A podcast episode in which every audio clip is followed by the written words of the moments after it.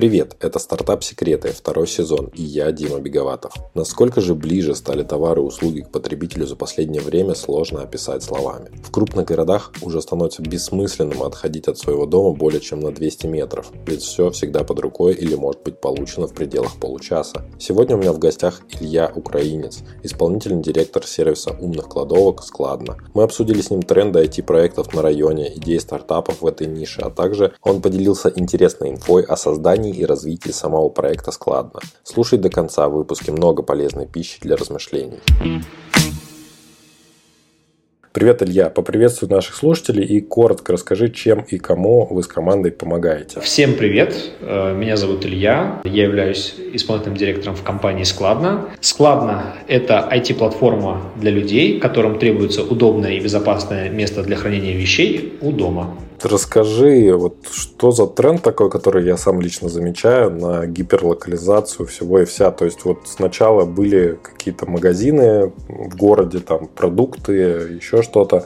Потом через какое-то время это вывезли за границы города, там нужно было ехать минут 30, создали эти гипермаркеты огромные, в которых все дешевле, нужно было только туда съездить, чтобы закупиться на неделю, на две вперед. Сейчас мы видим тенденцию обратную, то есть э, теперь магазин, он буквально сам к тебе приезжает на велосипеде за 15 минут, когда ты заказываешь через приложение. Э, аналогично там, не знаю, каршеринг, да, если раньше надо было поехать, э, взять в аренду автомобиль, это куда-то ты едешь опять же, в какую-то промзону или складскую, в общем, где-нибудь берешь и едешь. Теперь каршеринг у тебя под боком всегда.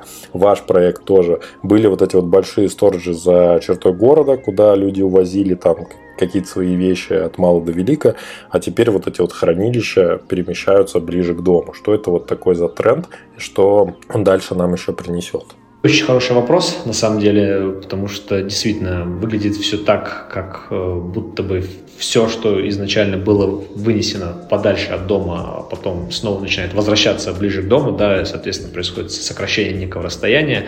Но на самом деле, если посмотреть на эту историю шире, взять чуть более широкий временной диапазон, то кажется, что просто мы проходим очередной цикл того, что уже раньше как когда-то было, потому что если мы вспомним э, историю там не 10 лет, а там, например, 30-летней давности, то мы увидим, что на самом деле не было никаких гипермаркетов и были в советское время ларьки, рынки у дома, опять-таки, да, и, по сути, у людей не было такого логистического плеча, которое появилось позже, когда стали строиться большие молы за городом, и у людей появилось гораздо больше машин, и, соответственно, изменилась модель потребления, да, то есть люди начали ездить за город, что-то там покупать, ну, или там не за город, ну, грубо говоря, на окраину города, да, и потом обратно возвращаться с, с покупками домой. Сейчас, по сути, мы переживаем возврат этих ларьков в новом формате, в формате тех же dark сторов, соответственно, той самой там, 15-минутной доставки.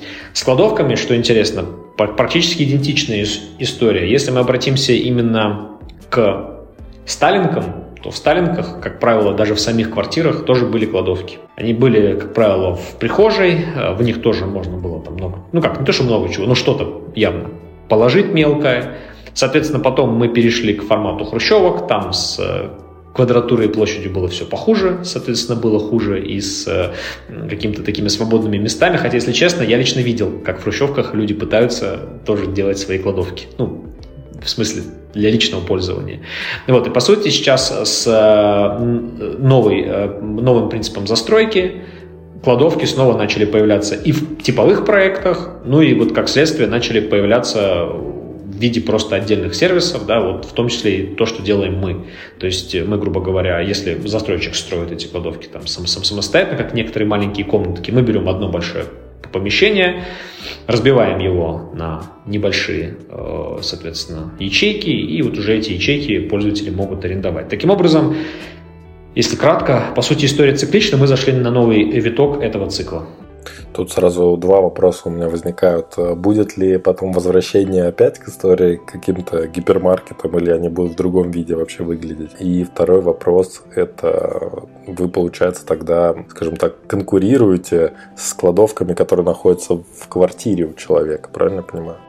А, сначала отвечу на первый вопрос, потом тогда на второй. А, по поводу первого вопроса. Ну, я сказал, история циклична, но я не сказал, как э, часто и в каком виде будут эти циклы перерождаться, потому что на самом деле э, все зависит от того, что я бы назвал крепкостью э, новой экономической модели. Грубо говоря, если мы поймем, что текущая экономическая модель, она сильно лучше, чем, ну, то есть я имею в виду модель дарксторов, да, она сильно лучше, чем модель а, молов, да, за городом. Кстати, пока это я бы не сказал, что прям очевидно. То в этом случае, ну, безусловно, как, на какое-то время это все займет, ну, то есть эти Dark Store займут свое место, действительно, это будет модель до доставки курьером за 15 минут до дома, да. Но, например, если мы перейдем к другой модели, которая будет еще более конкурентоспособна, а именно к модели доставки дронами, в этом случае нам нет смысла держать Dark Store в каком-то жилом массиве, да, в спальнике, грубо говоря. У нас есть опять-таки мол, который представляет собой огромный склад, или даже, если можно сказать, улей, который, точнее, из которого улетают дроны. Дроны летят на 5-10 километров, соответственно, к определенной квартире, ну, точнее, к определенному ЖК, и таким образом доставляют товары. Ну, в принципе, вот еще один цикл, который можно себе представить через 5-10 лет, например. О, это очень интересно и очень футуристично получается. Но пока кажется, что все-таки, ну, сейчас какое-то время мы явно поживем в формате Dark Store, особенно если эти форматы научатся научат оптимизировать эту самую э, доставку даже, наверное, уже не последней мили, а, наверное, последнего, я не знаю, там, последних там 100 метров. Вот. Ну, разумеется, тут э, самое очевидное это переход от э, работы курьеров до работы, соответственно, доставки там теми же условно роверами, да, которые мы там видим, например, в хамо, как минимум в Хамовниках, да, в Москве в экспериментальном режиме доставляет Яндекс. И, соответственно, либо второй вариант – это еще большее сокращение логистического плеча за счет создания еще большего количества дарксторов. Ну, то есть, грубо говоря, если дарксторов будет в два раза больше, то расстояние в среднем, в среднем, конечно же, сократится еще два раза, и теоретически, может быть, курьеру, ну, то есть, как бы работа курьера в этом смысле будет стоить еще э, э, дешевле. Вот. Ну, и, или еще больше авто, авто, автоматизация. Хотя и там есть свои подводные камни. Вот. Ежели, э, если говорить про второй вопрос, конкурируем ли мы с кладовками в квартире, наверное, отчасти да, но здесь надо понимать, что Кладовки в квартире – это все-таки довольно нетиповой сейчас проект. Плюс кладовка в квартире, наверное, не вмещает всего того обилия вещей. Тут ведь надо еще понимать, Дим, да, то есть если мы смотрим на советский опыт, да, по сути, я сейчас рассказывал про советский опыт, да, и про современный опыт. Ну, наверное, я так с опаской это предположу, что у современного человека вещей больше – чем у человека, который жил в Советском Союзе. А, ну, потому что в целом как бы общество потребления, как бы довольно, в принципе, имея более-менее средний доход, можно много чего купить, и кажется, вещей стало больше. И, наверное, даже кладовка в квартире все это может не вместить. Более того, есть, э, как, как мне представляется, тренд на то, чтобы как бы, ну, вот пространство в, в квартире было свободным. Разумеется, этот тренд, я не могу сказать, что он типа массовый, но в целом как бы есть, есть ощущение, что людям хочется приходить в квартиру, где есть место для жизни, потому что квартиры стали в среднем меньше, и, соответственно, э, ну, меньше они стали, потому что как бы, квадратный метр стал дороже, соответственно, пришлось оптимизировать саму, саму э, даже не буду говорить площадь, буду говорить объем помещения, поэтому кажется, что даже если мы говорим про сценарий, где в квартире есть кладовка, то и для нашего продукта там найдется место.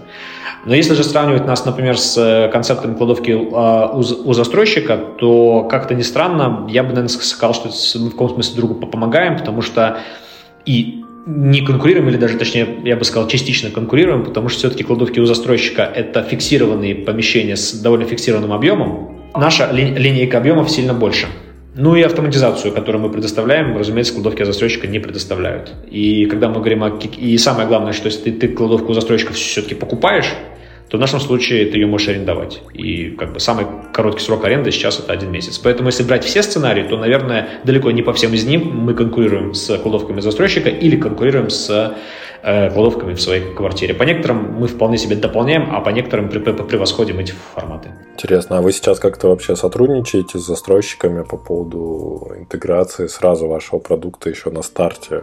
уже в их какой-то план. В целом, э, такая степень интеграции, как это ни странно, нам не особо сейчас нужна. А, почему? А, потому что, как я и сказал, точнее, извините, я это не сказал, я это сейчас скажу, что а, мы можем синтегрироваться с уже построенными кладовками. То есть у нас не, нет э, задачи, нет такого узкого горлышка, что мы должны обязательно прийти к застройщику на этапе проектировки, да, там, жилого комплекса и сказать ему, дорогой застройщик, мы хотим проинтегрироваться. В целом, если уже есть кладовки, мы вполне можем их проинтегрировать сами. Более того, мы даже можем проинтегрироваться с уже там давно построенным ЖК и даже можем проинтегрироваться, грубо говоря, с конкретно взятой отдельной кладовкой у застройщика. То есть это даже на самом деле как-то не странно большего процесс а, работы с владельцем этой кладовки, а не с э, застройщиком. И если мы говорим про такую более полную интеграцию, это процесс взаимодействия с управляющей компанией, а не с застройщиком. Вот в целом интеграция довольно простая, и такие кейсы интеграции у нас есть. Интересно, то есть получается человек заселяется в э, дом, в квартиру, приобретает, например, кладовку, и потом ее же может э, сдавать своим соседям, уже используя ваш сервис. Так оно, собственно говоря, и происходит. Вот. Но это если мы говорим именно про концепт э, кладовок от застройщика, как в нашем случае это мы это рассматриваем как два разных направления. Это именно сдача кладовок от застройщика и строительство кладовок по нашим проектам. Э, собственно говоря, вот я сейчас больше говорил все-таки про второй кейс. Про кейс, когда берется некое большое помещение от 50 до 350 квадратных метров, и уже, соответственно, оно разбивается на ячейки и сдается. Потому что, как я и сказал, в этом случае можно обеспечить, а, лучшую утилизацию этого пространства, Б. Разные размеры ячеек, они в свою очередь позволяют привлекать, ну, если так можно выразиться, разную аудиторию, или точнее, я, я бы сказал, закрывать разные пользовательские сценарии. А это, в свою очередь, обеспечивает лучшую экономику для партнера. Но и вариант с подключением кладовок от застройщика тоже, в принципе, существует, и такие кейсы, как я сказал, у нас есть. Да, это очень интересно, и вообще интересно, как вы именно нашли такую бизнес-модель, которая вот объединила сразу два заинтересованных сегмента. Одни это люди, которые хотят что-то вот положить куда-то подальше от своего дома, чтобы оно там им не мешало. И другие люди, это которые хотят, в принципе, построить свой бизнес, ну, иметь пассивный доход на своем каком-то пространстве, помещении, которое у них имеется во владении. Это чем-то напоминает такой формат Airbnb. Я знаю то, что вы изначально, в принципе, смотрели на и тестировали какие-то форматы э, отличные вот от того, что сейчас есть на самой бизнес-модели. Это так? Это так, но здесь, наверное, надо, надо все-таки начать с предыстории, а потом уже понять, вот как, как бы как нас это как, как нас это нелегкая завела в тот формат, в котором мы сейчас предпочитаем развиваться. Но на самом деле э, изначально все началось с прошлого бизнеса. Как известно, точнее, не, не как известно, так обычно бывает в жизни, что конец чего-то начинается началом э, нового. Вот в частности, когда команда команда везет, э, а, да, то, собственно говоря, тоже выходец из везет, как и наш э, э, сооснователь. Вот, собственно говоря, переезжала с одного офиса в другой, то возникла проблема в более маленький офис возникла проблема, куда деть лишние вещи. И это было непонятно, и, соответственно, тогда э, наш сооснователь э, Евгений Львов открыл для себя вот, собственно говоря, вот этот вот формат хранения, э, ну, то, что сейчас называется с классическим словом self-storage. Но, открывший этот формат, он сразу увидел в нем э, как минимум два несовершенства. Первое несовершенство – это то, что нужно ехать куда-то далеко. То есть, опять-таки, да, вот мы сейчас говорили, говорили с тобой про мол, и вот тут очень хорошая, наверное, напрашивается а, а, аллегория, да, вот с, с чем-то таким. Вот, соответственно, второй момент – это полное отсутствие автоматизации. То есть, это ключи, это там какие-то бумажки, которые там, ну, в общем, то, что, все то, что мы не любим, да, то, все то, что вот мы, например, от чего нас сейчас отучили банки, за что им большое, большое спасибо, да, то сейчас от чего нас отучивают некоторые там другие, ну, более продвинутые, так скажем, сервисы, ну, например, взять то, то, тоже такси. Э, соответственно, здесь тоже вот как бы были отмечены вот эти вот несовершенства. И далее, собственно говоря, уже началась работа мысли, то есть э, начали, ну, как, как, как, как у Евгения очень в этом смысле пытливый ум, он начал анализировать рынок, начал смотреть на э, за, зарубежный в том числе опыт, и, собственно говоря, так вот родилась концепция, по сути, складная. Вот, концепция какая? Первое, что мы, по сути, берем и приближаем место хранения максимально близко к месту жительства или работы клиента. Второе, мы уменьшаем размер, потому что в целом э, тут немножко речь про другое. Но если мы уменьшаем размер, как мы наверное, все догадываемся, уменьшается денежный поток. А если уменьшается денежный поток, то расходы на персонал, кажется, уже становятся из обременительных просто ну, нереальный, потому что если их включать, то сыпется вся фин-модель. Соответственно, эти расходы нужно убрать. А чтобы эти расходы убрать, нужно сделать автоматизацию. А чтобы сделать автоматизацию, ну, соответственно, нужно, нужно посмотреть, какие варианты автоматизации на рынке есть. И вот здесь, собственно говоря, изначально автоматизация у нас была, ну, можем ее назвать не то чтобы стандартной, ну, в общем, той, которая, кажется, уже напрашивалась и которая в, каком смысле уже в рынке была. Это автоматизация через смс-коды. То есть, когда, по сути, человек, чтобы попасть в помещение, получает смс-ку, вводит код. Ну, как вот мы входим в некоторые подъезды, где вот до, до, до сих пор, чтобы попасть в подъезд, нужно ввести определенную комбинацию цифр, да, не, не приложить там таблетку, условно говоря, да, с ключа вот таким образом войти. Вот. Ну и, соответственно, также открывалась кладовка. Но эта автоматизация была одна маленькая проблема, она дорогая. Она довольно дорогая, и на самом деле фин-модель она ну, улучшала, конечно, но, но не так сильно, как хотелось. Вот, соответственно, следующая итерация была переход уже на ту модель, которая есть сейчас. Это когда мы э, вместо вот этих кодовых замков везде вешаем э, Bluetooth замки, а, соответственно, открытие происходит через взаимодействие с мобильным приложением. Это уже позволило нам улучшить в части автоматизации фин-модели примерно в, улучшить ее, в, примерно оптимизировать в полтора раза. Вот, это уже началась совсем другая история. Ну, так вот, если кратко, вот так к этой бизнес-модели мы пришли. Ну, это вот хороший пример, как на IT-технологии они могут как раз-таки экономить деньги и вообще переворачивать экономику. Делать так, чтобы проект наконец-то стал прибыльным. Еще я помню то, что вы пробовали модель изначально, э, такую, как вот как непосредственно в Airbnb. То есть у людей есть своя какая-то квартира, и э, люди, которые хотят что-то оставить на хранение, они приносят вот таким вот людям свое добро, те выделяют под это свое место, может быть, в кладовке, может быть, еще где-то, и какое-то время хранят. То есть вот формат Airbnb, когда люди людям, скажем так, дают, да, такой C2C. А я так понял, что этот формат не полетел. Я бы не сказал, что не полетел, а просто есть э, такой формат, ну, есть формат, который звучит очень красиво. Я, кстати, помню, что эту, эту концепцию я впервые увидел еще очень давно, на самом деле, то есть еще даже до работы складно. Вот. Ну, так как я все-таки работал в ZET, разумеется, то или иное отношение я как бы, ну, так просто случайно получилось, имел при обсуждении этой концепции. Просто так, так исторически сложилось, это на самом деле случайность. Но было дело. Вот, поэтому, да, я помню про вот эту концепцию, которую ты сейчас описал. В чем нюанс в этой концепции? В этой концепции два нюанса. Первый нюанс – это хранение в, ну, грубо говоря, где можно хранить, а где нельзя. Да? А второй нюанс – это, собственно говоря, вопрос сохранности. То есть это вопрос того, что типа дать, дать это дать этому там полежать у меня и так далее. Вот. И тут на самом деле возникает, ну, как следствие, возникает две проблемы. Первая проблема – это проблема того, что хранить не везде можно. То есть, грубо говоря, жилое помещение переделать под хранение, ну, легально нельзя, потому что есть определенные законы. Я подчеркиваю, мы сейчас говорим про Россию, в разных странах может быть разная э, ситуация с, с этой историей. Второе, это, соответственно, то, что касается вопроса доверия и хранения. То есть, грубо говоря, просто отдать вот человеку, вот, например, я тебе сейчас что-то отдам на хранение, если мы с тобой скажем так, в близких отношениях, дружеских, да, это одна история. А если ты меня первый раз в жизни видишь, это совершенно другая история. То есть это еще и вопрос психологии. Ну и на самом деле вопрос юридический, потому что в целом, если я тебе что-то отдал, а потом пришел и тебя обвинил в том, что ты испортил, не факт, что ты испортил. Ну, просто я такой. Представим, что я очень плохой, вредный человек, и, собственно говоря, моя цель, ну, как бы мы же все должны исходить из того, что пользователь э, сервиса, он может быть, ну, что называется, недобросовестным, да? Вот, и поэтому это создает уже риски для самого партнера. Вот, так, вот такая модель хранения. Вот, поэтому здесь пришлось решать конкретно в тех двух моментах, которые ты описал, пришлось решать два момента. Первое, где хранить можно, а где хранить нельзя.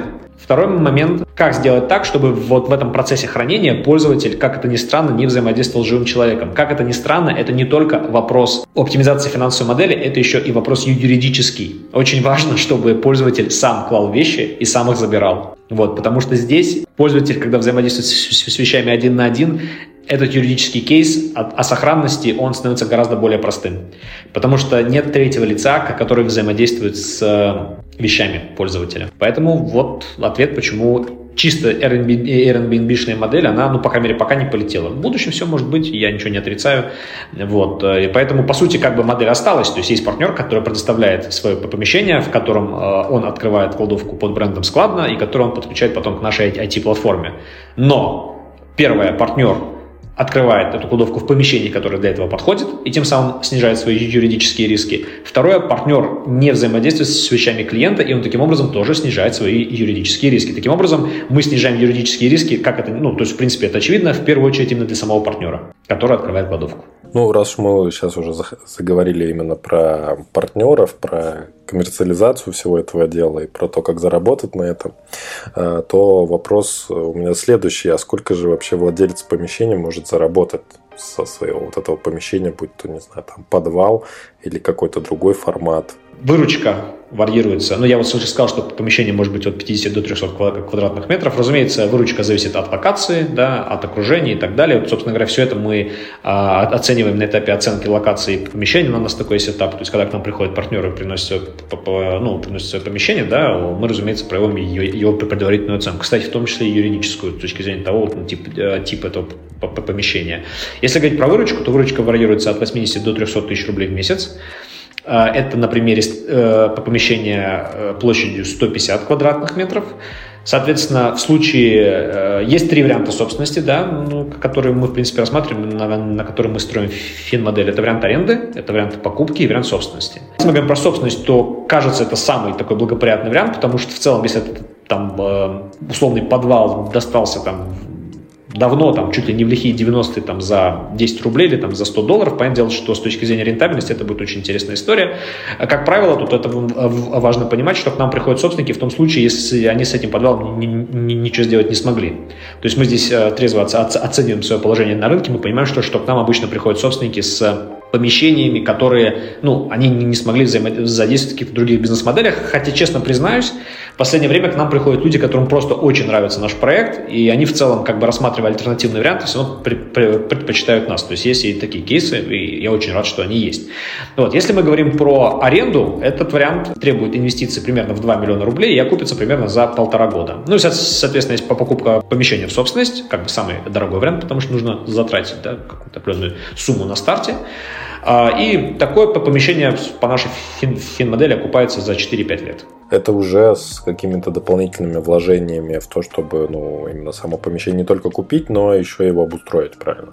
Это туда входит оборудование. То есть мы говорим про аренду, например, да, безусловно, вот эти э, там, затраты от 2 миллионов. Вот эти вот как раз 2 миллиона, это как раз-таки вот то, что касается, прежде всего, оборудования. То есть, ну, самое большое в этом это, и, собственно говоря, стоимость самих ячеек, ну, стоимость металла, которая необходима для возведения ну, самих конструкций ячеек, да, это самая большая часть. Ну, также автоматизация в той части, в которой это касается именно кладовки, а именно э, покупка замков, э, камеры, видеонаблюдения. У нас в кладовках круглосуточное видеонаблюдение, ну, собственно говоря, это один из элементов нашей модели, да, бизнес-модели, что если там нет человека, там кто-то должен быть. Вот этот кто-то, это, соответственно, наша служба мониторинга, которая круглосуточно мониторит э, камеры, которые установлены в наших кладовках. Получается то, что это на примере Москвы взяты вот эти вот цифры, все расчеты, или про регионы тоже можно поговорить в плане сходимости экономики? В принципе, все эти цифры можно мультиплицировать в том числе и на регионы, просто если мы говорим про регионы, тут важно понимать следующий момент. Когда мы говорим про, про, про Москву, а, мы, конечно же, говорим про платежеспособный спрос выше среднего. Когда мы говорим про платежеспособный спрос выше среднего, плюс это с, э, сочетается с довольно большим количеством помещений, потому что Москва в целом, да, город большой, поэтому вариант найти какое-то помещение несколько больше, ну просто что город э, большой, да, соответственно, вероятность найти э, помещение, которое э, будет удовлетворять нашей фин-модели, будет обеспечивать большую сходимость, она несколько выше, чем в регионах, потому что в регионах платежеспособный спрос ниже, помещение тоже дешевле, это факт, но все-таки не везде настолько дешевле, насколько это было бы нужно.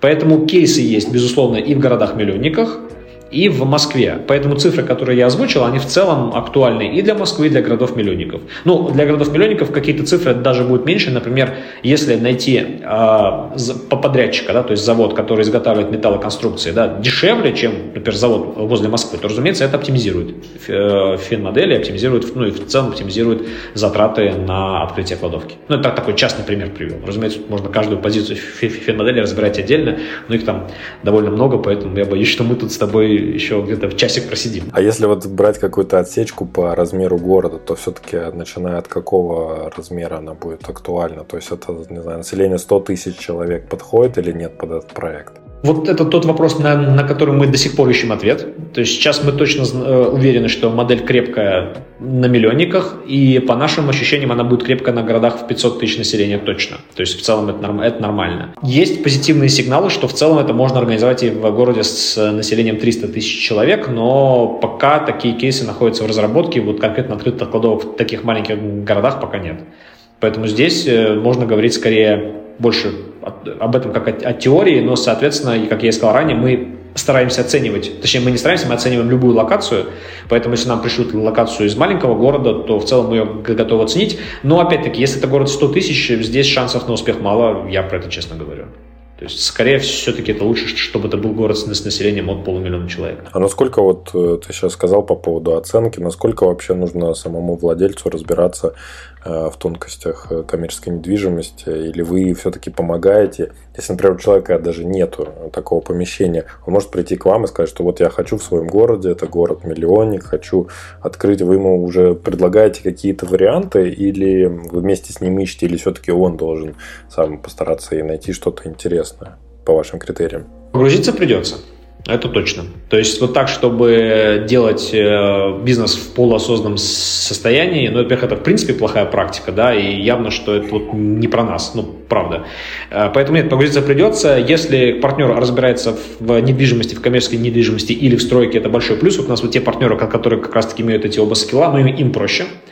Но если у них этого нет, то в целом, э, если тут, как говорится, если есть желание, мы, разумеется, помогаем погрузиться в этот рынок э, нашему потенциальному партнеру, то есть мы, мы всегда готовы и проконсультировать, и в каком-то смысле сориентировать партнера, и также мы делаем определенные а, обучающие материалы на эту тему, да, которыми мы, разумеется, бесплатно делимся с нашими потенциальными партнерами. Поэтому, в принципе, если у человека есть экспертиза, это очень хорошо, ему будет проще войти в этот бизнес. Если у человека экспертизы нет, то ее всегда можно э, набрать, нарастить, в том числе и за счет тех э, обучающих материалов, которые предоставляет наша команда. Угу.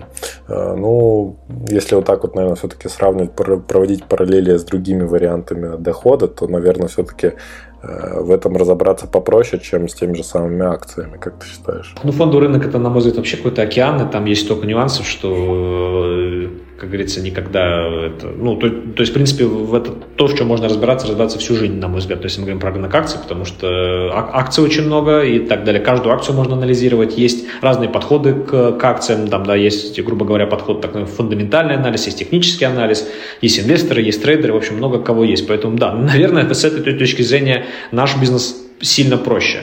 Вот. Но и самое главное в нашем бизнесе, собственно говоря, то, что э, как бы 80% того, что нужно, в чем нужно разобраться, это как бы тот самый начальный этап. То есть это этап поиска помещения, этап стройки. Дальше у нас операционка сильно проще, чем если сравнивать с любыми э, бизнесами, ну, сопоставимыми или даже несопоставимыми, потому что, ну, мы все стараемся автоматизировать, и цель этой автоматизации как раз-таки в том, чтобы потом человек ну, чувствовал себя, так скажем, спокойнее именно с точки зрения этого бизнеса и мог заниматься чем-то другим. Мы очень надеемся, что это что-то другое будет открытие новых локаций. Слушай, ну я не зря тебя про акции просто спросил, потому что вообще как из вариантов получения какого-то дохода, да, чтобы деньги работали, в этом году довольно многие направления, вообще варианты, они пострадали очень сильно от всего, что происходит, да, там с, с политической точки зрения, экономической точки зрения. А, те же самые акции были у большинства, наверное, инвесторов, которые закупали зарубежные акции, они были заблокированы, то есть там прям вот такая вот вакханалия творилась. С этой точки зрения вот коммерческая недвижимость, она получается какая? Она более защищенный такой актив, чем те же самые акции или, не, не дай бог, какие-нибудь биткоины. А, слушай, ну вопрос ты, ты задал фундаментальный, поэтому я себе позволю сделать шаг назад, потому что, чтобы на него ответить предметно, тут ну, придется чуть-чуть развернуть тему. Первое, а, я являюсь все-таки в этом смысле сторонником диверсифицированного подхода. А второе, у всех из нас знаем ли мы об этом или нет, или хотим мы того или нет, есть свой инвестиционный портфель, то есть даже если ты ничего никогда в жизни не, не инвестировал ни одного рубля, ну просто твой инвестиционный портфель состоит из других э, инструментов. Ну, в частности, портфель на среднестатистического россиянина состоит из, из двух инструментов. Это, соответственно, кэш, ну или, проще говоря, наличные деньги, да, которые там находятся на карте, и э, его недвижимость, да, там, та квартира, в которой он проживает. Такой вот стандартный инвестиционный портфель э, типичного россиянина, ну, обычного россиянина. Вот, кстати, хочу сказать, ничего плохого в этом портфеле нет, просто вот он есть, он вот такой. То есть, если мы говорим про в целом любые инвестиции, то, разумеется, в нем есть место, как мне кажется, и акциям, и коммерческой недвижимости. Про криптовалюты говорить ничего не буду, вот, а, потому что, кажется, это такие очень неортодоксальные инвестиции, и, наверное, в каких-то портфелях и им может быть место, но, наверное, это должен быть э, портфель человека с очень высокой толерантностью к рискам, да, и, наверное, доля этих инструментов, ну, не должна быть максимум больше 5% от всего капитала. Но это, подчеркиваю, лично мое мнение, и, как говорят в таких случаях, не является инвестиционной рекомендацией. Если мы говорим про коммерческую недвижку, то давай подсветим этот факт, что вообще есть два типа инвестиций в коммерческую недвижимость. На самом деле больше, но два таких основных.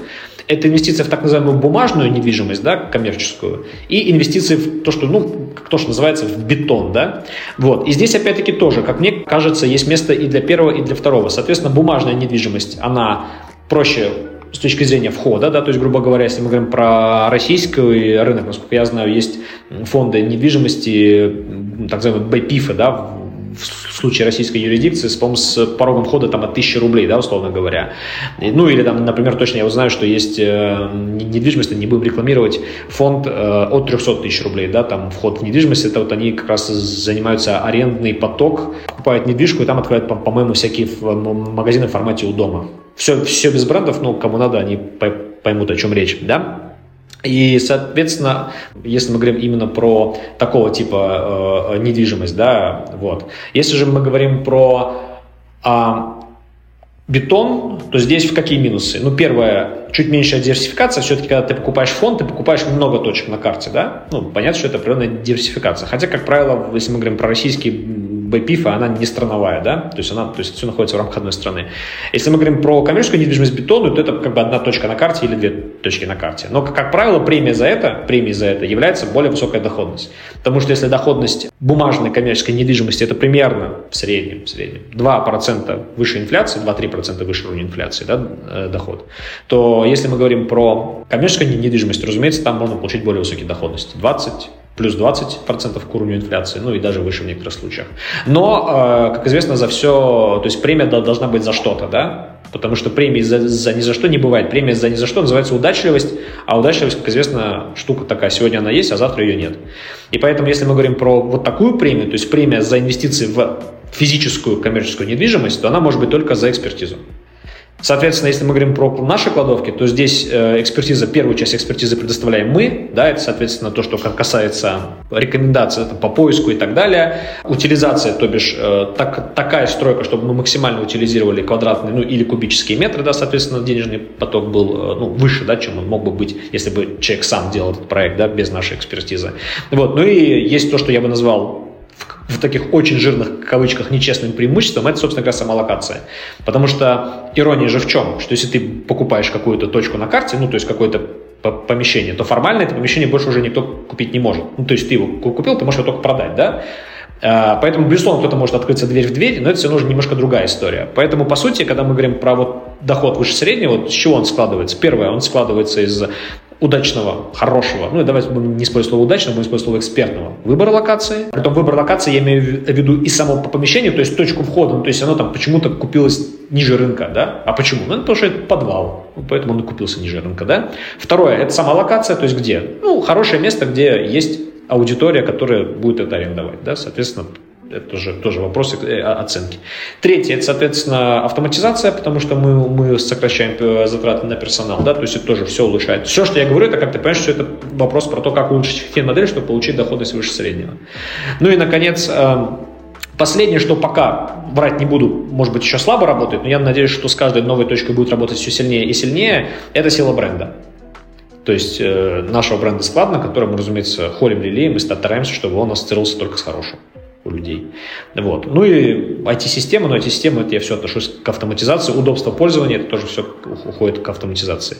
Вот постарался так максимально широко ответить на твой вопрос, надеюсь, ответил. Если ушел в сторону, поправь меня, пожалуйста, постараюсь ответить еще раз. Нет, по-моему, все очень даже по делу. Хотел тебя спросить насчет силы бренда, а есть ли у вас вообще какие-то конкуренты сейчас на рынке? Мне казалось, казалось или кажется то, что вы вообще, в принципе, одни именно такой штукой занимаетесь? Конкуренты у нас ну, есть, да, безусловно.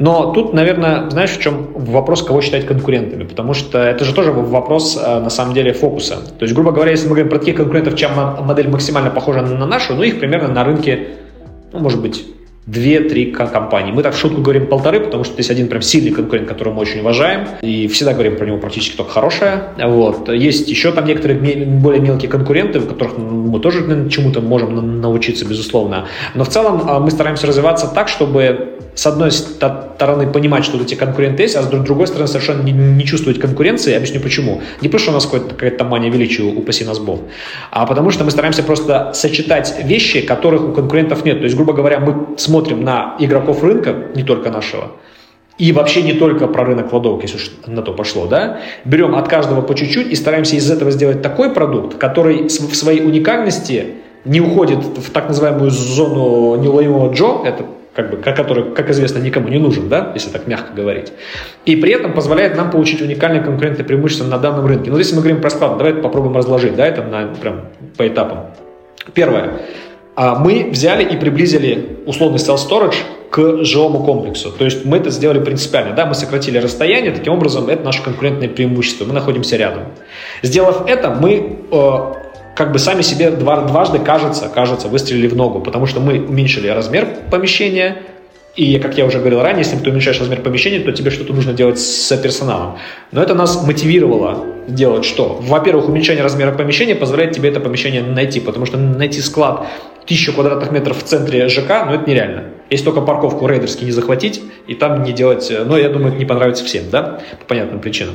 Вот, соответственно, если мы говорим про уменьшение размера помещения, соответственно, нужно думать про эргономику. И здесь мы обратились к проектировкам, к планированию и так далее. Мы даже, я скажу такую вещь, мы общались с очень многим количеством проектировщиков и даже за заказывали проекты у разных людей, смотрели вообще, какой взгляд есть на, на эту историю, как вообще лучше всего утилизировать помещение. С учетом того, а это очень важно, что, разумеется, любой проект, который мы делаем, должен соответствовать нормам, в том числе МЧС, ну, как минимум по ширине коридор и так далее. Ну, это, по-моему, довольно очевидный факт, но я решил ее подсветить. Следующий момент – автоматизация. Да? То есть, соответственно, здесь мы тоже смотрим на рынок. Изначально в рынке превалировало, превалировали смс -ки. Ну, как я уже сказал, да, вход по смс-кодам. Я сказал, эта система дорогая, ну и кажется, она не супер классная, потому что супер классно, как нам кажется, это все-таки заходить через мобильное приложение. То есть Притом важный момент, что здесь тоже есть варианты для автоматизации и оптимизации, потому что, грубо говоря, в мобильном приложении тоже мог бы код туда приходить просто, это тоже была бы автоматизация. Но мы хотели другую автоматизацию. Мы хотели автоматизацию того, чтобы человек нажимал на кнопку и дверь открывалась. Ну, собственно говоря, то, что мы сделали. Вот.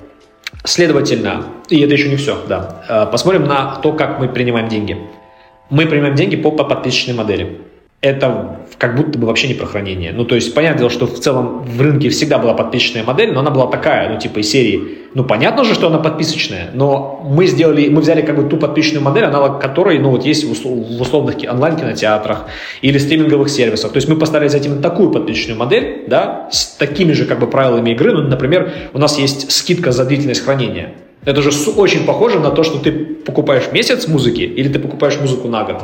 Понимаешь, да? То есть, еще раз говорю, мы смотрим на разные аспекты разных э, сервисов и просто делаем из них, ну, то, что я бы назвал такую цифровую эклектику, да, то есть некое смешение разных подходов и делаем определенный продукт. И дальше, собственно говоря, один э, вопрос. Продукт этот выстрелит или не выстрелит?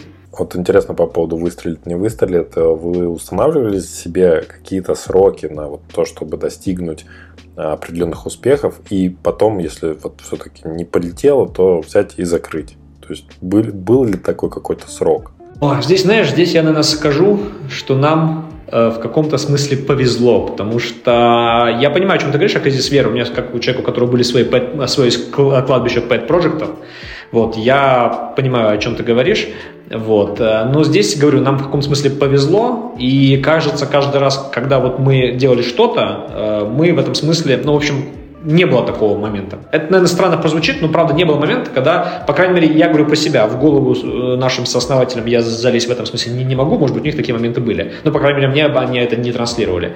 Вот. И здесь, э, на самом деле, почему так, как мне кажется, почему так получилось, да, что вот как бы не было такого кризиса веры? А потому что, первое, мы, и это очень классно, все-таки начали с одного объекта, то есть мы сначала сами нашли то есть мы прошли то, что проходит любой наш партнер. Мы сами нашли локацию, сами ее э, арендовали, сами построились и начали с ней экспериментировать. То есть, по сути говоря, сами разносили флайеры, смотрели на спрос, смотрели на то, летит, не летит продукт, сами устанавливали цены, смотрели на эти цены, да, соответственно, ну, то есть все, все, все это делали. И, грубо говоря, на каждом этом этапе мы видели, что в целом все сходится. Вот, и поэтому в этом смысле, ну, я так не побоюсь этого слова, делали по учебнику, и вот тут, наверное, поэтому это получилось. Разумеется, были свои разочарования, Вот, в частности, я говорил про э, SMS, да, то есть, грубо говоря, вот первая там, первоначальная автоматизация, она была на SMS, да, и, соответственно, мы поняли, что это дорого. Особенно это дорого для очень маленьких помещений, типа 50 квадратных метров, то есть это ну, не вариант, надо было искать какую-то более, а, более дешевую модель э, автоматизации. Второе, это вот э, то, о чем мы с тобой говорили, первую часть нашего подкаста, это про кладовки от застройщика, потому что изначально это как бы даже была в некотором смысле превалирующая гипотеза.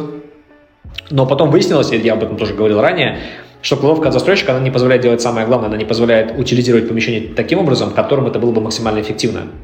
Потому что когда застройщик построил кладовки, он их построил, все, там он возвел между ними стены, это маленькие комнатки. И, соответственно, внутри этой комнатки ты уже ничего не сделаешь. Ты либо сдаешь комнатку целиком, либо ее, ее не сдаешь. Соответственно, у тебя, если мы говорим про объем, а склад это прежде всего про объем, да, в целом мы помогаем, э, в чем наше, да, еще одно отличие от другого проекта. Многие проекты, которые так или иначе связаны с, с недвижимостью, они заточены на пол, ну, на то, чтобы утилизировать площадь. А мы заточены на пространство между полом и потолком. И как бы мы смотрим на объем. И нам важно утилизировать прежде всего объем в каком-то помещении. Вот, поэтому это тоже был для нас определенный пивот, да, когда мы поняли, что все-таки ловки очень классно, круто, и у нас они есть, до, до сих пор они есть в системе, если там зайти на сайт, такие ну, объекты можно найти, в целом можно арендовать, получить гостевой, посмотреть. Но а, э, гостевой доступ это тоже опция, когда человек может бесплатно прийти, посмотреть э, кладовку перед тем, как э, ее арендовать. Вот, но, соответственно, здесь мы тоже как, как бы делали, делали определенные, определенные моменты. Плюс еще один очень важный момент, очень забавный, был практически сам, ну, да, не в самом начале, а где-то через э, полгода после открытия кладовки. Э, сейчас это прозвучит дико, ну, я уж поделюсь. У нас изначально э, была подписочная модель, но она работала немножко по-другому. При подписке пользователь платил сразу за весь период хранения.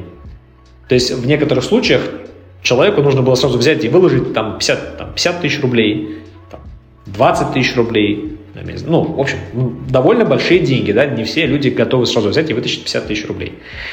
И как бы, и нормально, ну, то есть мы с этим шли, понятно, что это аффектило, влияло на конверсию, вот, и потом, как бы, это тоже был один из таких очевидных э, элементов для оптимизации, что мы сказали, так, стоп, ну, как кажется, это неправильно. И вот тут как раз-таки все вспомнили про стриминговые сервисы, про музыку и так далее, в том числе ваш покорный слуга. И, собственно говоря, довольно быстро мы перешли на вот ту модель, которую мы делаем сейчас. То есть, когда пользователь платит помесячно, хотя арендовать может долго. То есть, грубо говоря, от длительности будет зависеть размер скидки, а платит пользователь все равно каждый месяц, а не сразу всю сумму целиком.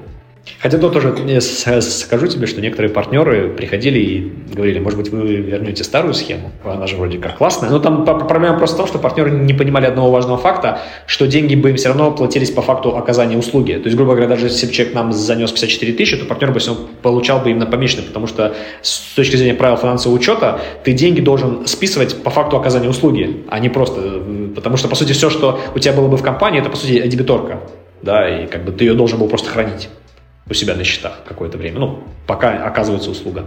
Вообще партнеров, э, скажем так, многому приходится обучать в процессе этого всего, то есть ведению именно такого рода бизнеса.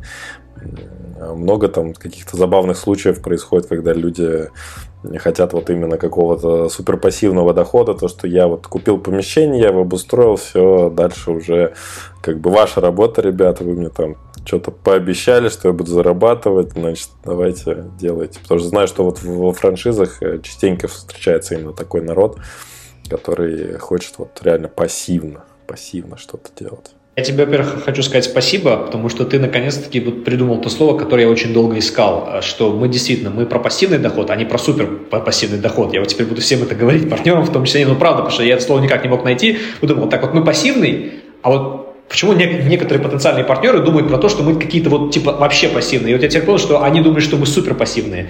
Ну, точнее, не мы, а партнер должен быть супер пассивным. Нет, на самом деле э, супер пассивным партнером нам не по пути. Потому что, как я и сказал, на, на, на первоначальном этапе придется попотеть, как минимум э, найти помещение. Это не всегда легко. Э, что, кстати, к слову, касается, не только касается склада, вообще любая, э, ну там, любое такого рода формат бизнеса, даже не наш, а вот, как ты говоришь, франшиза, хотя мы себя считаем все, все-таки больше партнерством, да, а не франшизой. Вот э, здесь действительно любой партнер, у него один из этапов, на которых многие партнеры отваливаются, это да, поиск помещения, я имею в виду у других бизнесов, да, ну, в целом, конечно, и у нас кто-то там отваливается. Поэтому, да, первое – это поиск помещения, второе – это самостройка. Здесь э, складно не строит, он именно как бы, ну, он может проконсультировать, дать там некий список зарекомендованных подрядчиков, но самой стройкой мы не занимаемся, это обязанность партнера. Вот, и а, здесь, безусловно, мы, мы людей обучаем, как я сказал, мы даем определенные обучающие видео, определенные обучающие материалы, чек-листы и так далее, и так далее, и так далее. На мой взгляд, на мой взгляд, почти любой человек, ну, если у него есть какие-то какие задатки, да, бизнесмен, и, разумеется, есть деньги, потому что все равно есть определенный вход в этот бизнес, а, это знаешь, вот как есть форматы франшиз, зайти на всякие каталоги франшиз, там типа франшиза от 300 тысяч рублей или там от 100 тысяч рублей. Я ничего против этих франшиз не имею, упаси бог, если нас слушают создатели, авторы этих франшиз, я наоборот хочу сказать, что если у вас крутая франшиза, и вы, реально это все, эти цифры реальные, то вы классные ребята, вы помогаете некоторым людям выбраться из, ну, такой кабалы, да, определенной работы там по найму, если человек хочет, всю жизнь мечтал быть предпринимателем, разумеется, накопить 300 тысяч, наверное, проще, чем 2 миллиона, которые вот, например, мы просим, да, для, э, для входа в наш рынок. Поэтому еще раз говорю, я этим ребятам хочу сказать спасибо, но только при условии, если они не, не лукавят и действительно это та сумма входа, которая, ну, вот она реальная, да. Вот. Но у нас бизнес немножко про другое, да, и, соответственно, у нас нужны больше финансовые ресурсы. Разумеется, если мы, мы говорим про покупку собственности, двух миллионов не хватит, ну, по крайней мере, если мы говорим про, про Москву. Вот, поэтому, да, э, требуется определенный вход в этот рынок. Далее, в целом, да, мы почти все автоматизируем. Э, что остается за, за кадром? Это осмотры ячеек, да, хотя этот процесс мы тоже, я думаю, ну, в общем, тоже он вполне поддается автоматизации. Это уборка, которая пока не поддается автоматизации, вот, и, соответственно, ну, не, некие проблемы, которые, ну, неизбежно могут возникать, все равно это объект, находящийся где-то, и могут быть какие-то нюансы. Ну, и самое главное, что бегать э, за клиентами, чтобы они за, заплатили, не нужно, потому что э, вопрос в, э, работы с задолженностью складно тоже берет на себя. Это важно понимать. Ну и, в принципе, прием денег, да.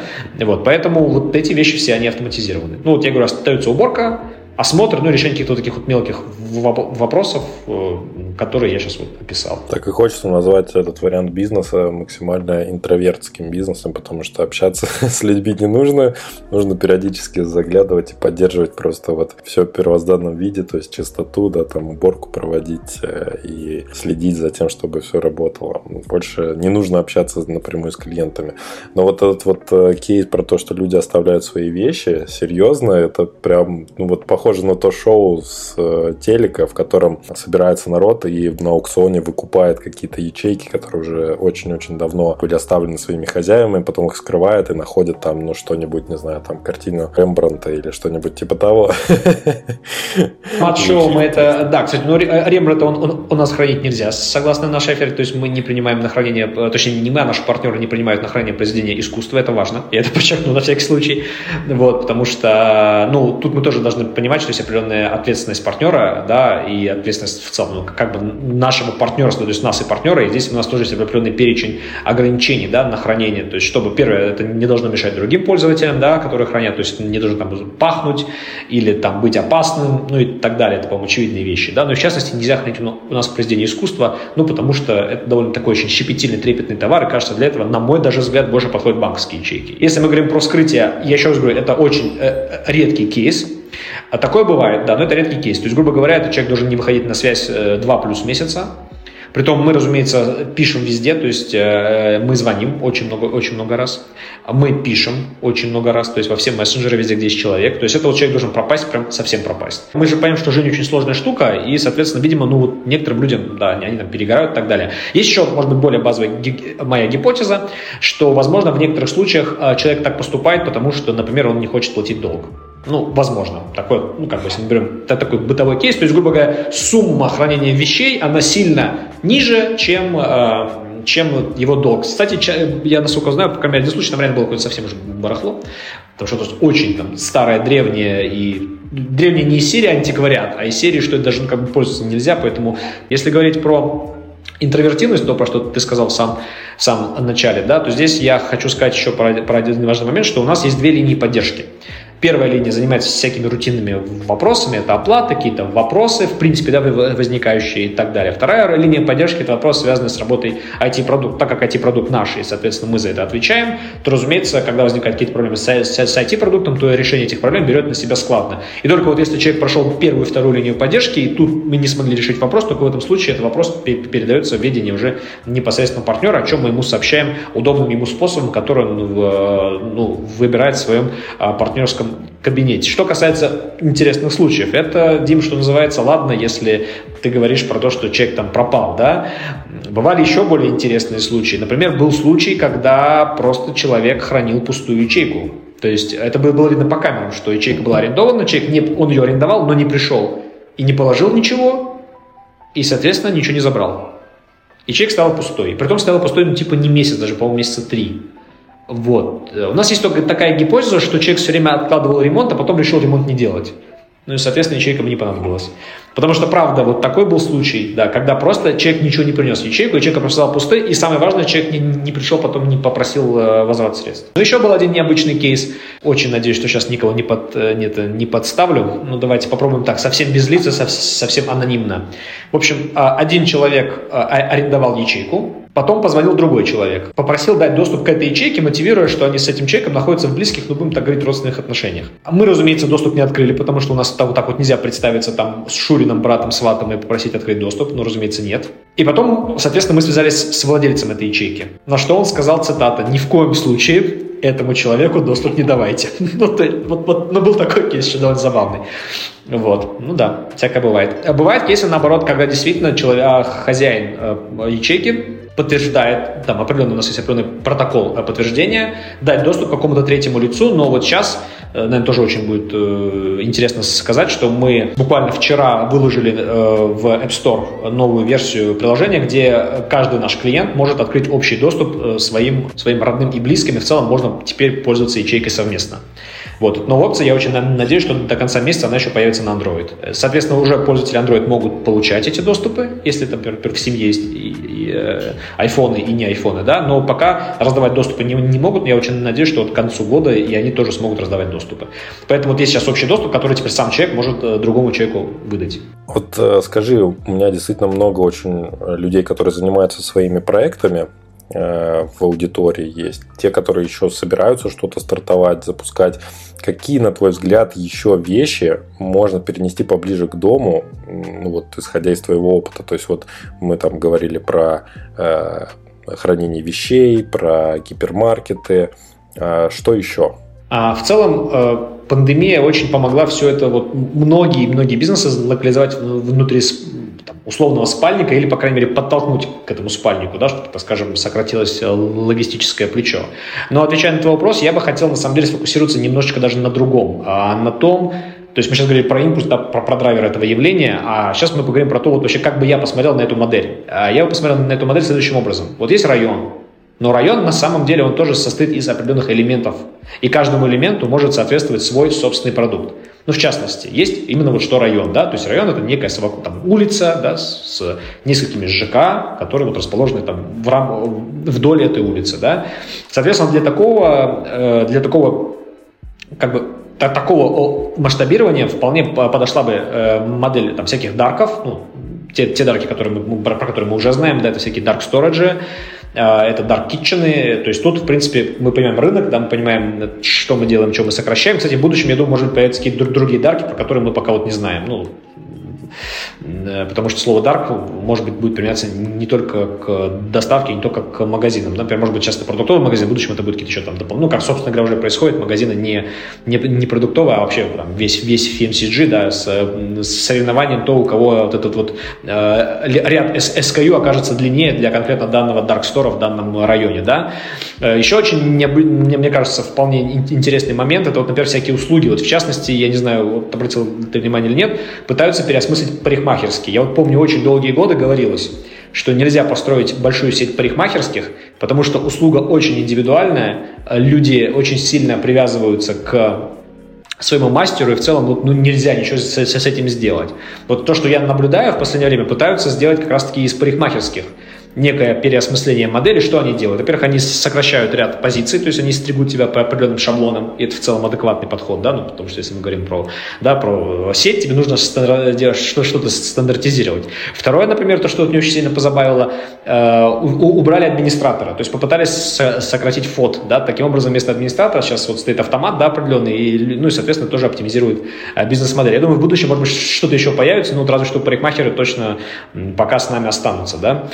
Далее, если мы говорим опять-таки про район, да, про масштаб района, это всякие доставки курьерами, роверами, ну, то есть, по сути, это идет в цепке с э, дарками, потому что дарки, кстати, как мне кажется, могут быть и в формате магазинов, в которые ты сам можешь прийти, но это, соответственно, мы говорим про автоматизированный магазин, либо это именно что дарк, то есть туда человек вообще не приходит, да, то есть это прям совсем дарк, и доставка производится курьерами непосредственно к тебе до, ну, до твоей двери.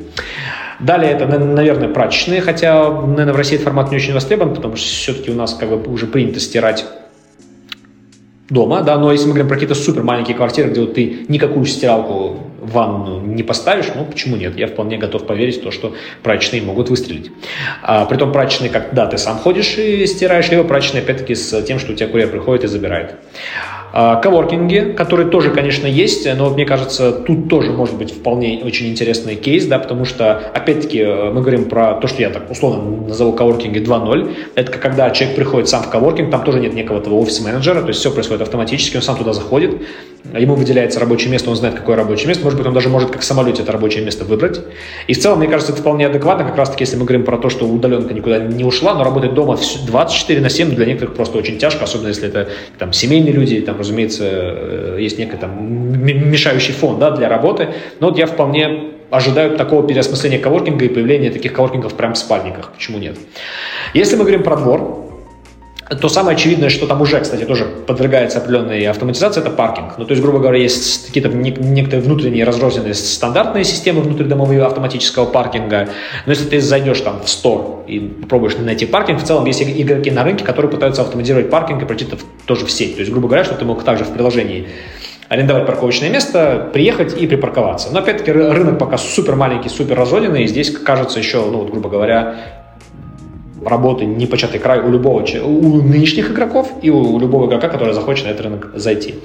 Далее, если мы говорим опять-таки про двор, это вендинг а, аппараты, потому что вполне можно поставить их прямо во, во дворе, если, если климат позволяет, да, и, грубо говоря, вот э, мы говорим не про какие-то там условные там э, батончики шоколадные, там про газировку, а прям про готовое блюдо, да, которое можно выйти и купить в этом автомате, ну и, соответственно, подняться к себе да, на этаж. Понятно, что это вступает в конкуренцию с дарками, но кто обещал, что будет легко. То есть это как бы конкурирующие сценарии. А самокаты мы это уже видим прям во, во дворах в том числе. Здесь, ну, кажется, единственное, что может быть в будущем, это прям какие-то зарядные станции, которые будут находиться непосредственно там, что, то есть, то есть что, что, чтобы, грубо говоря, обслуживание самокатов не приходилось их куда-то забирать и увозить. То есть, грубо говоря, самокаты заряжаются и обслуживаются непосредственно в месте его расположения, да, вот там, условно говоря, во дворе, а не где-то в другом месте. Ну, конечно, все, что я говорю, справедливо для такого большого ЖК, там, на несколько сотен, а, а то, может быть, на, на добрую тысячу квартир. А, такого более отдаленный сценарий, это вполне возможно площадка для посадки дронов, если все-таки удастся согласовать сценарии, э, э, сценарии э, для посадки дронов, ну, для, для того, чтобы дроны могли летать внутри жилых массивов. Сейчас, опять-таки, больше юридический да, вопрос. Вот, поэтому мы вполне можем быть такие элементы пейзажа внутри двора. А зарядные станции для электромобилей, опять-таки, потому что они ну, будут нужны уже внутри, не на улицах, а, скорее всего, опять-таки, внутри дворов, и, кажется, тоже может ну, каком-то таком исполнении продажи, может быть, электричества, либо что-то вот в этой истории, это скорее уже, знаешь, такая э, больше э, история муниципальная, не знаю, то есть, мне кажется, наверное, не, не стандартный бизнес, а уже скорее вот какие-то именно управляющие компании, они вот в это могут пойти. А вот, может быть, каком-то спецтарифу эти автомобили заряжать, почему нет. И, соответственно, когда мы говорим про дроны, мы говорим про вот сценарий доставки еды, о котором вот в одном из своих вопросов, да, мы говорили про новую спираль, ну, вот, соответственно, эта спираль может выглядеть именно таким образом, что дроны будут привозить и доставлять еду, а, соответственно, дарки уже не потребуются при таком сценарии. Вот. А остается подъезд. Что может быть в подъезде? Внутри по подъездам могут быть те же самые вендинг-аппараты, потому что на улице, например, ну, вот в климате Москвы и севернее, ну, уже кажется не особо интересно ставить это во, во, во дворе, кажется, даже это более целесообразно ставить это в подъездах. Тут возникает проблема, что ты как, как бы еще сильнее сокращаешь да, свою целевую аудиторию, но в целом при какой-то очень точечной простройке модели, ну, может быть, даже экономика сойдется. Может быть. Ну, тут надо посмотреть на, на ассортимент, на такие все нюансы, и вот тут прям, прям сложно. Но может быть и получится. А постаматы, как еще более гиперлокальный аналог ПВЗ, то есть если пункт выдачи заказов, он может быть один на район, и, разумеется, экономику у него ну, легче сделать так, чтобы сошлась. Вполне возможно, будут какие-то постаматы. Но опять-таки постамат может находиться во дворе, но просто в подъезде теплее. То есть, перенося что-то в подъезд, в данном случае мы э, делаем для себя более, э, как, как правильно сказать, более приемлемыми эксплуатационные характеристики, то есть не, нужно закладывать большего запаса прочности, теплоустойчивости, да, чем вот если это располагается на улице. То есть здесь потребуется более дорогое оборудование и потребуется, ну, в общем, более сложные инженерные решения. Вот. Но ну, если мы говорим про дом, остается еще подвал и крыша.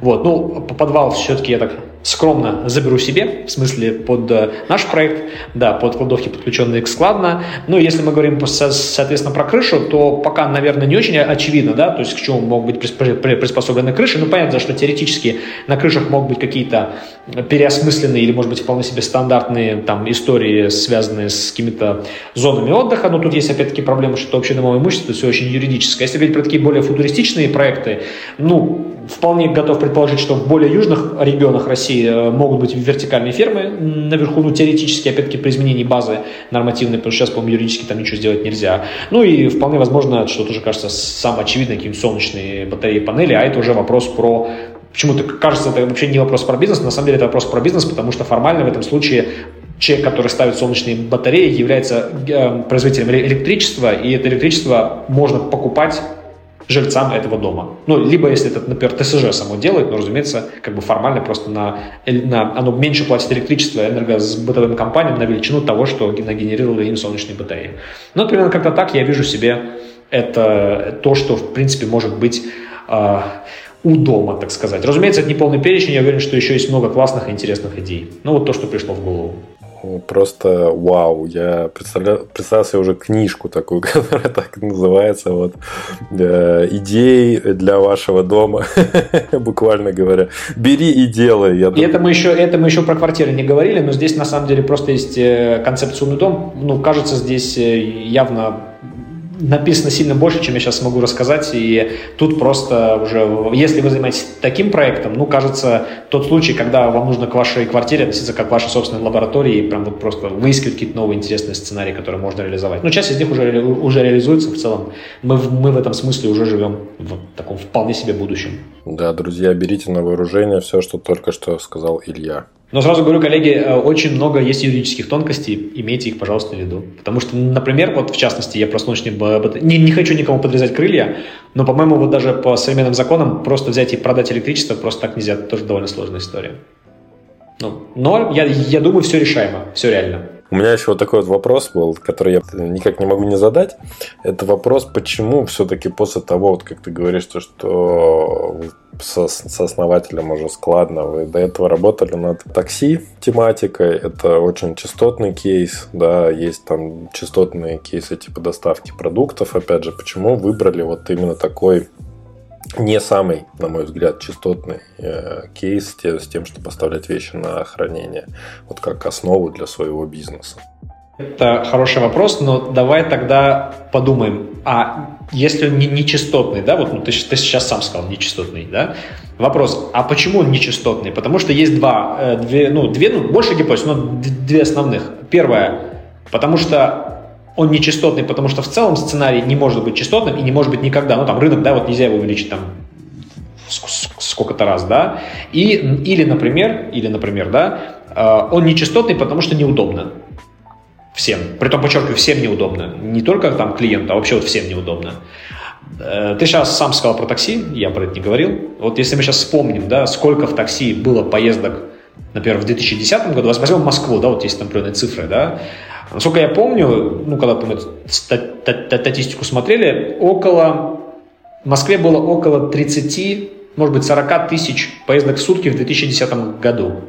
Вот как ты думаешь, сейчас сколько поездок за 2022 год в сутки в Москве? Судя по тому, сколько я вообще вижу такси вокруг себя, мне кажется, что там уже ближе к миллиону, наверное. То есть, э, сколько раз вырос рынок, ну, что называется, без комментариев. Поэтому, если мы с тобой сейчас вернулись в 2010 год, посмотрели бы на рынок такси, и у нас был бы с тобой, наверное, подкаст про такси, ты бы сказал, что, зачем вы такси выбрали? Ну, типа, это же не, не частотный кейс. Ну, то есть, э, кому, ну, кому это надо? Ну, понятное дело, что, наверное, потенциал э, роста такси более очевидный, так, если уж совсем по-честному. Но здесь, опять-таки, я исхожу из того, что все-таки этот рынок нечастотный, во-первых, потому что он, а, очень похож на рынок там, такси или, наверное, даже лучше взять рынок ПВЗ 5-7 лет назад, да. Чем он похож на рынок такси? На рынок такси он похож тем, что первое, а, он гораздо более фрагментированный, чем рынок такси сейчас, да, то есть очень много мелких игроков, ну и понятно, что фрагментированность рынка не приводит к увеличению частоты в том, в том смысле, что нет какого-то сильного игрока, который бы взял на себя, ну, если так можно выразиться, моральную ответственность за развитие рынка, не побоюсь этого слова, да. Второй момент – это автоматизация и удобство, да, ну и надежность, да, разумеется, этого ничего 10 лет назад тоже практически не было. То есть мы помним, что мы ничего не знаем про водителя, эм, непрозрачное ценообразование и так далее. Я напомню, что на самом деле сильно рынок э, такси, ну или рынок агрегаторов начал расти тогда, когда один из игроков рынка вел, э, вел э, э, фиксированную цену. И вот это был один из первых бустов э, тогда роста вот именно рынка заказа через приложение. Вот именно в, в этот момент, да, как бы пошел такой хороший положительный тренд. Потому что это был там на, на, настолько серьезный УТП, настолько серьезное конкурентное преимущество по отношению к другим игрокам рынка, да, что ну просто вау. Ну а потом много-много чего еще было появилось. Это было видно невооруженным глазом, как сокращалось время подачи, что, разумеется, тоже влияет. То есть, грубо говоря, повышалась стабильность и предсказуемость. А когда повышалась стабильность и предсказуемость, некоторые другие альтернативные сценарии стали отмирать. Ну и в целом, как бы игроки рынка такси, ну и в целом, мне кажется, вполне правомерно мечтают о том, чтобы такси плотно заняло э, как, как бы место личного автомобиля у жителя большого города. Вот. Ну и какие-то такие ростки этого мы видим, особенно в тот момент, когда ты получаешь некий единый сценарий, точнее нет, ты получаешь в одном приложении дополняющие друг друга сценарии. Да? Но в данном случае я говорю про Яндекс.Го, наверное, было бы странно, если я сейчас говорю про что-то другое. То есть я говорю про самокат, про общественный транспорт, про э, каршеринг и про такси. Вот эти все, в принципе, сочетания сценариев ну, практически делают ненужным личный автомобиль. По крайней мере, личный автомобиль, кажется, становится привлекательным, ну, грубо говоря, в 5% кейсов, которые остались. Вот. А если мы сравниваем нас с ППВЗ, ну, здесь тоже момент, что в 2017 году в России насчитывалось, ну, я не знаю, может быть, там тысяч две-три терминалов там до, до там выдачи, да, то есть, грубо говоря, этих, этих вот пунктов. Сейчас их тоже стало кратно больше, вот, мы можем практически в каждом ЖК, в каждом по подъезде они есть, и, наверное, сейчас э, без них уже ну, нельзя представить жизнь в каком-то определенном ЖК. Ты выходишь, у тебя там дверь в дверь могут располагаться 2-3 ПВЗ, и нам это кажется уже всем абсолютно очевидным. Вот, поэтому, если мы говорим про наш непривлекательный рынок, ну, тут, наверное, можно вспомнить две сказки. Первая – это «Золушка», как бы, да, тут надо просто, чтобы пришла фея и сделала из э, этого рынка что-то более-менее интересное, потому что на самом деле, по сути, мы об этом говорили, что нужно сделать с рынком. Нужно сделать более крепкий продукт с точки зрения финансовой модели, да, более привлекательный. А, нужно сделать а, хорошую цену привлечения, ну да, то есть мы сейчас говорим про, просто про какие-то элементы фин-модели, да, предсказуемую цену привлечения. А, нужно сделать понятный, приятный, интересный современный продукт, Притом, с точки зрения и физической оболочки, и э, с точки зрения цифры. То есть сейчас мы говорим про такую ну, концепцию ОТО продуктов, да, то есть онлайн то офлайн продуктов. То есть чтобы и онлайн взаимодействие было приятным, интересным, привлекательным, и офлайн взаимодействие было тоже качественным и тем, чтобы пользователь этого устраивал. Но, разумеется, мы говорим про конкурентоспособную цену, но не про демпинг. Например, по крайней мере, мы принципиально стараемся идти в формате рынка. Да, в чем-то, может быть, даже стараемся идти выше рынка. Ну и, наконец, это те сетевые эффекты, которые, я надеюсь, на, определенное количество, на определенном количестве сети, то есть кладовок, подключенных к складу, тоже начнут себя проявлять. Ну, надеюсь, об этом мы там через какое-то время, может быть, через год с тобой в каком-то новом, новом подкасте поговорим. Да, я как раз хотел бы сказать то, что было бы действительно интересно встретиться еще через годик-два, может быть, даже три, и посмотреть на то, как э, изменился этот рынок, как он вырос. И давай, наверное, подытожим уже наш такой долгий разговор, он был действительно интересным. Я тебя попрошу дать три совета стартапам в области, я даже не знаю, как ее сейчас пока что назвать, но допустим, что это такой онлайн плюс офлайн, да, вот такие объединяющие истории, как у вас, да, потому что это действительно про то, как объединяется э, офлайн вот эти вот э, ячейки и э, IT-автоматизация, и все это рядом с домом. Э, в общем, такая экосистема вокруг человека, что ли, какие-то базовые такие потребности, как есть там в продуктах, э, в такси, вот э, в хранении вещей. Вот что ты видишь в этой области? Какие бы три совета этим стартапам, которые хотят вот именно заниматься в этой области своими проектами, ты дал? Первый совет прям книжный, я его просто воспроизведу, потому что он, он в свою очередь, этим, и, мы, и мы этим советом придерживались, и он кажется абсолютно актуальный для всех. Это сначала создайте предложение и потом посмотрите на спрос. Ну, потому что это всегда больной вопрос для любой платформы, в том числе ОТО, с чего строить. Строить с предложения или строить со спроса. Сначала дайте предложение, пускай оно будет очень дешевым, чиповым, потому что, например, мы тоже ведь на самом деле, когда делали первую версию приложения и сайта, они были супер простые. И, грубо говоря, то, что сейчас есть, и то, что было, ну, это как бы два разных продукта, по сути говоря. Это первый момент. А второй момент, он скорее общий, но он для ОТО вообще подходит, потому что второе О, как правило, на нем многие, да и на первом О, да, то есть онлайн и офлайн, многие залипают, это done is beautiful. То есть сделали и хорошо, не нужно допиливать до совершенства. Для проверки гипотезы этого более чем достаточно.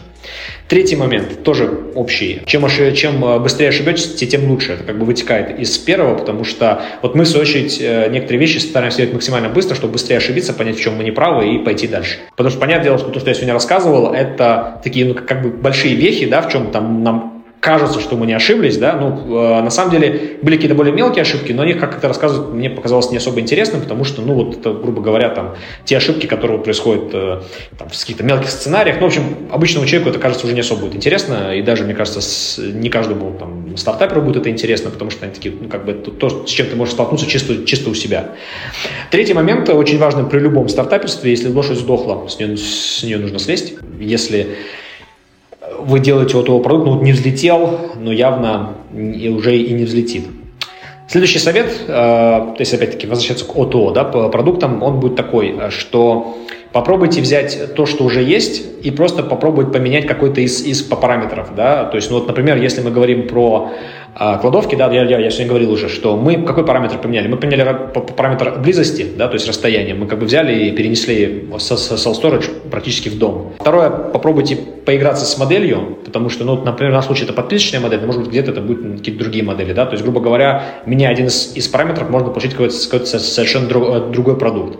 Вот. Э, но если мы говорим, например, про ото стартапы где-то на, на, то, что называется на, на районе, да, или там ЖК, или в доме, то здесь, конечно, есть такой, может быть, немножко смешной совет, то чаще ходите в гости, смотрите, чем люди живут, ну, то есть как там в других районах, в других дворах, что вообще происходит, да, что есть, чего нет. Да, я тебе даже скажу, больше миллиона. И если вы уже занимаетесь какими-то стартапами внутри своего дома, ну, мало ли, может быть, у вас какие-то там, там ОТО, для, это что в доме будет, хотя такие сценарии, ну, сложно придумать, если мы не говорим именно про многоквартирный дом, то, ну, вот, ваш дом – это ваша лаборатория, по сути. Вот вам нужно смотреть на дом не как на дом, а вот на то, что здесь, какой здесь можно поставить эксперимент, не побоюсь этого слова, да, то есть что здесь можно улучшить, как вот, например, это выглядело раньше, как это выглядело сейчас. Ну вот мы с вами все помним, например, что не было возле домов самокатов, появились самокаты, да, которые ты, можешь взял да поехал не было вендинговых автоматов. Э, вот я знаю, что, например, в некоторых южных городах уже во дворах стоят всякие автоматы по готовой еде. Ну, потому что климат позволяет. Такие уже вещи есть. И на самом деле это даже про то, я бы сказал, что какие-то вещи уже есть, надо просто на них посмотреть и попробовать творчески переосмыслить. Когда люди придумывают совсем с нуля, вот это тут большой риск ошибиться. Потому что когда ты придумаешь совсем с нуля, ну, ты можешь быть э, не в рынке, при том не в рынке очень долго. То есть бывает, что человек что-то сделал, ты, я думаю, Дим, ты такие кейсы точно освещал, да, когда человек что-то сделал, но не взлетел, а потом через три года человек сделал то же самое и взлетело. Ну, то есть просто человек не попал в тайминг, да, что называется. Такое бывает. Обидно, но бывает. А, например, бывают кейсы, что э, не взлетело, но потому что ну, совсем придумал, что это то, что явно никому не нужно, ни рынка, ничего нет. Вот. Поэтому отталкивайтесь от того, что вот вы видите вокруг себя, попробуйте комбинировать и сочетать, я бы так вот сказал. Илья, спасибо тебе большое за твои советы, за твой опыт, которым ты сегодня поделился со всеми нами. Э, мне было действительно приятно с тобой пообщаться и задавать вопросы. Давай тогда действительно еще встретимся через какое-то время и еще раз обсудим эту тему. Э, буду держать за вас кулачки, чтобы все у вас получилось и проект развивался также бурно и интересно. Спасибо, Дим. Доброе слово поддержки всегда приятно, особенно от э, такого человека, как ты, который в стартапах варится, видел не один, и не два, и не три стартапа, поэтому большое тебе спасибо за слова поддержки. Мы, в свою очередь, постараемся соответствовать. Спасибо, что дослушали до конца. Если вам понравился выпуск, лайкните его и поделитесь с друзьями или коллегами. Это будет лучшей наградой для автора, и новые эпизоды стартап-секретов не заставят себя ждать.